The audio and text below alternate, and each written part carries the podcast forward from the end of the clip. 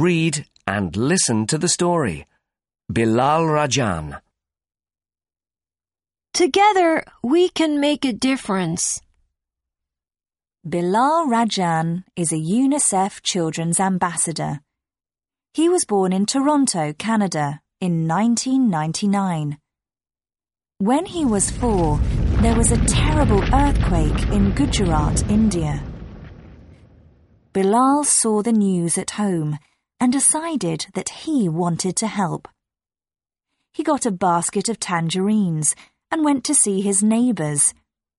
He asked them to buy one tangerine each to raise money for the earthquake victims.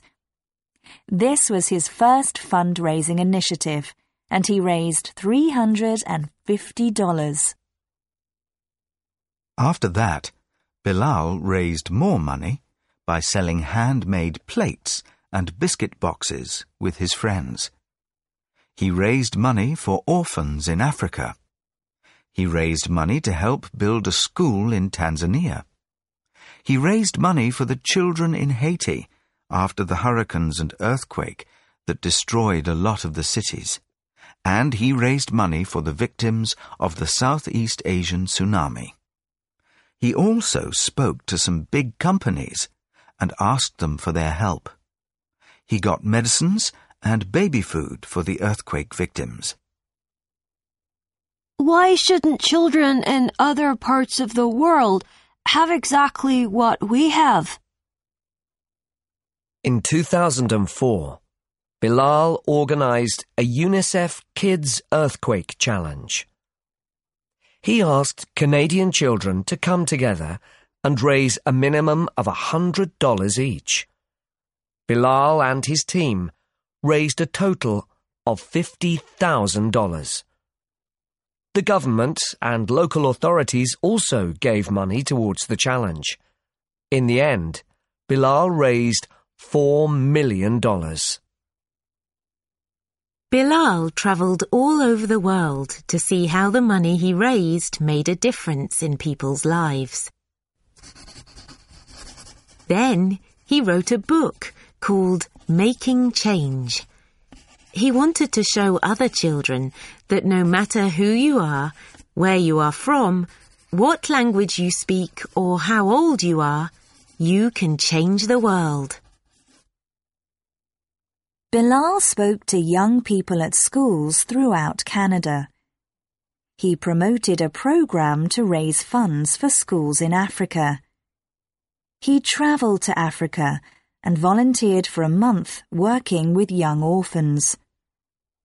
Bilaal's work inspired young people to go out and make a difference. Take action now, not next year, next month, next week, or even tomorrow. Take action now. In 2009, he started the Barefoot Challenge.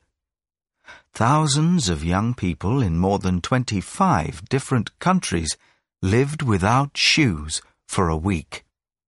His idea was to teach wealthier children what it is like to live without basic necessities.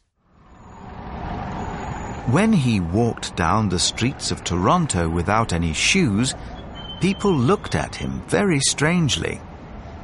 When they asked him why he didn't have any shoes on, he told them that millions of children throughout the world had none.